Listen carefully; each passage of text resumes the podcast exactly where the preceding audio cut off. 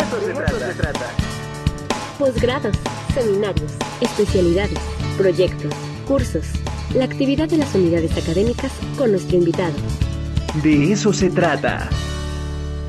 Y llegó el momento de Frank Loveland Smith. Querido Frank, ¿cómo estás? ¿Qué dice la Celestina? Muy buenos días, muy buenos días. Espero se me oiga con claridad. ¿eh? Todo claro, clarísimo, como si te tuviera aquí junto, querido Frank. Un abrazo. Oh, un abrazo eh, también, pues, por el fracaso de nuestra selección, pero creo que las razones que da Juan Carlos son exactas, son mientras tengamos la Federación Mexicana de Fútbol que tenemos, no hay que tener muchas esperanzas con el fútbol. Pues sí. Pero bueno, yo quería terminar de hablar porque ya nada más dijimos tres cosas o una, este, sobre la Celestina.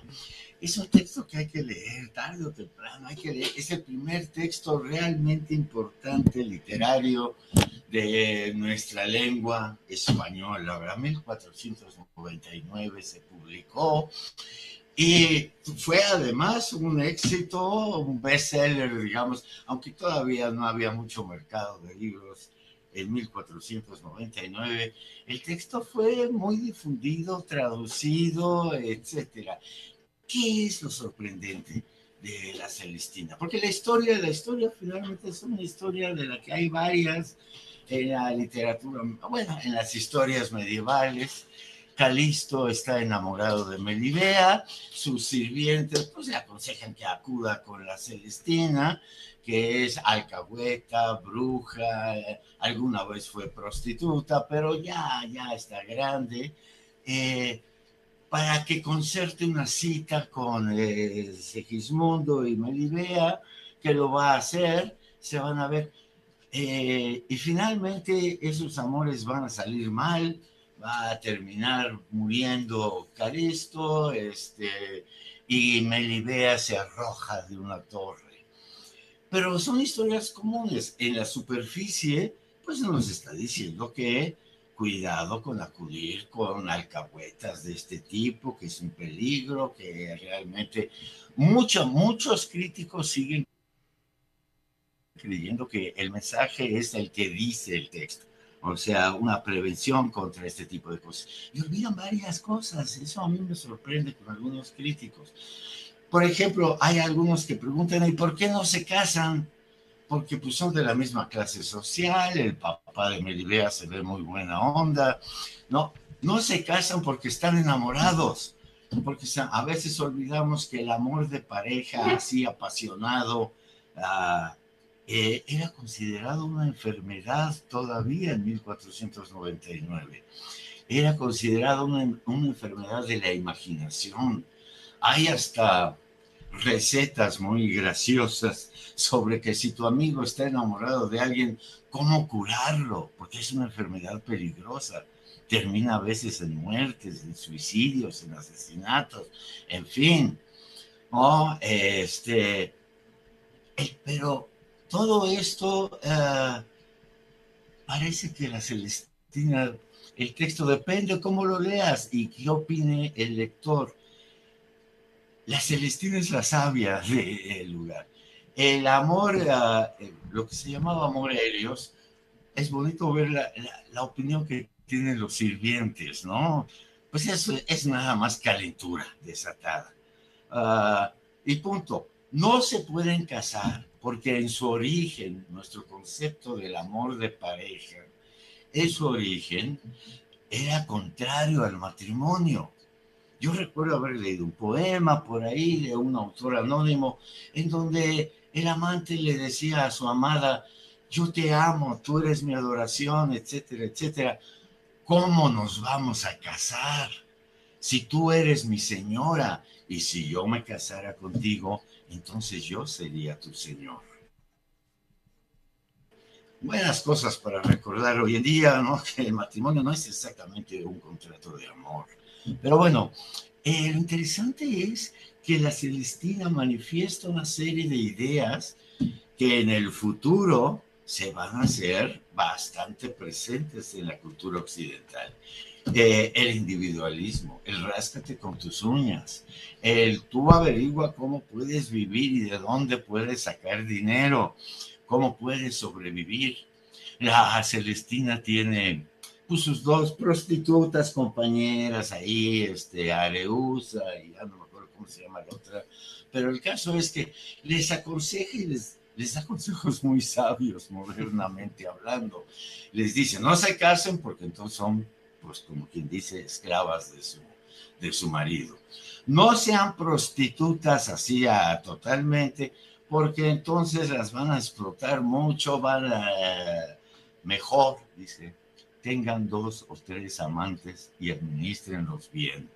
Que no se junten, que no se descubran uno al otro, pero de esa manera le pueden sacar dinero a sus dos, tres amantes y con eso pueden vivir de manera independiente.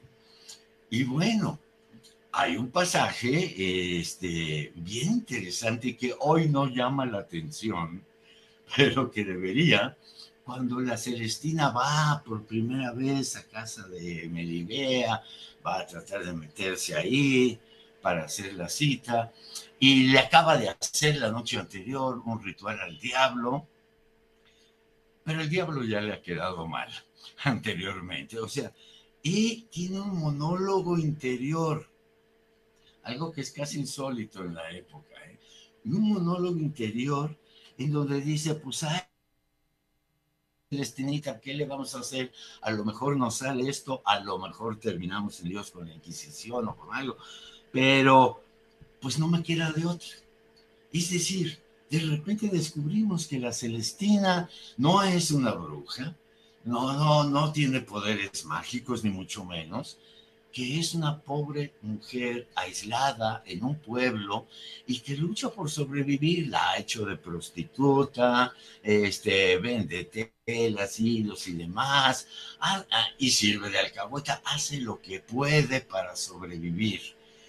Y bueno, pues no le ha ido mal, pero notamos ese miedo. Es un ser humano, es una mujer sola, ya vieja, ya grande, que claro que tiene miedo de que en cualquier momento se puede quedar sin dinero, sin futuro, sin nada. Y bueno, prefigura el ser humano individualista del futuro. Oh, y no es realmente mala, además es muy culta, parte del humor se supone que estos personajes pues no tenían ninguna cultura ni nada, pero de repente cita de la literatura romana y demás. Y bueno, todo esto cuestiona, creo que la Celestina cuestiona seriamente esto del amor de pareja.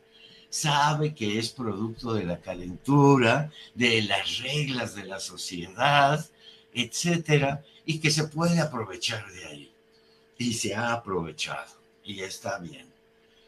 Y bueno, logra que la parejita se junten, copulen, hagan lo que querían hacer, pero eventualmente algo que notaba un profesor, este, ay, ¿cómo se llamó? Ya no me acuerdo, este, ah, que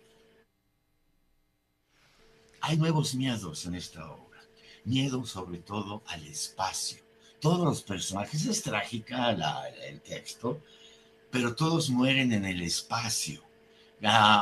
Calisto se cae de la escalerita con la que trepaba el muro, se cae y se mata. Los eh, sirvientes se tiran por la ventana y se matan. Y finalmente, Melibea se tira de la torre, de una torre, mientras contempla el espacio abierto donde los barcos están yendo, quién sabe a dónde.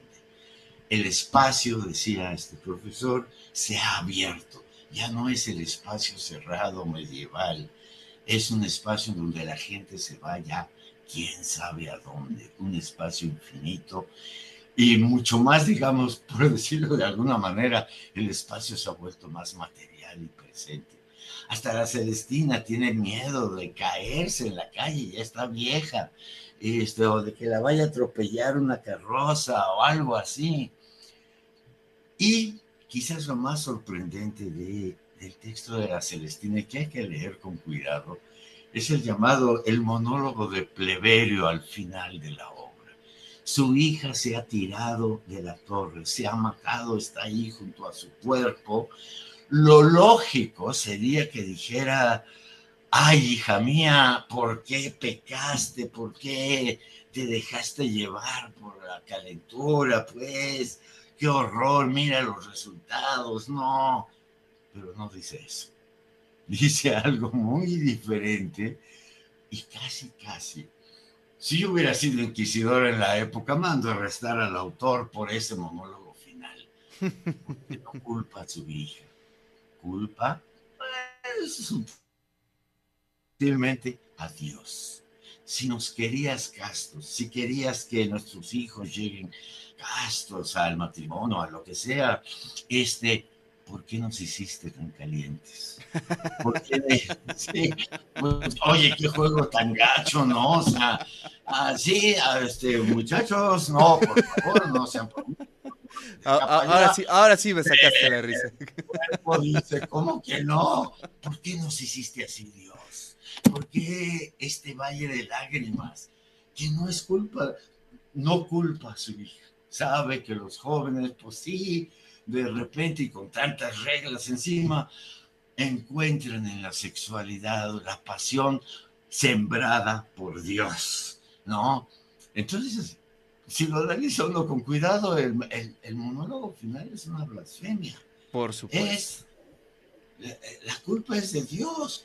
No, si nos quieres castos, ¿para qué nos haces tan calientes? Este, y, pobre, pobres de los seres humanos que estamos aquí, ¿no? Y vuelve a también ese tema, ¿no? De que, pues si Dios nos creó para ver si éramos buenos o éramos malos, para ver si hacíamos el bien o hacíamos el mal, pues si lo piensa uno, eso sería un Dios bastante enfermo. Ay, voy a crear una especie humana aquí y, y luego veo a ver a cuáles llevo al infierno y a cuáles. Muy bien, Frank. Oye, varios comentarios ya para cerrar el programa. dice Juan Manuel, dice, yo también esperé a Frank para escuchar sobre esta tragicomedia del bachiller Fernando de Rojas. Me hace evocar mis años en la secundaria en el Sench. Mario Portillo, qué bien se escucha esa historia. También Tommy dice, he esperado esta participación del doctor Frank.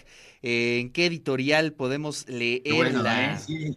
No, y léanla una advertencia, tiene una larga interpolación en algún momento, que también no está mal, pero que no venía al caso, y que la, la obra fue escrita, todavía no se sabe quién la escribió, pero parece que fue como una obra de taller de varios, claro. este, que fueron ahí colaborando. Que era muy común también, ¿no?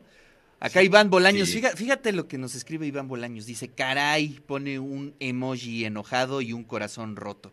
Dice, ¿en qué momento me vine a enterar? Saludos a todos en el de eso se trata y por supuesto al doctor Frank Lovella. bueno, eh, digo, lee las recetas contra el amor del pues siglo XV, Frank, se nos acabó el tiempo, te mando un fuerte abrazo.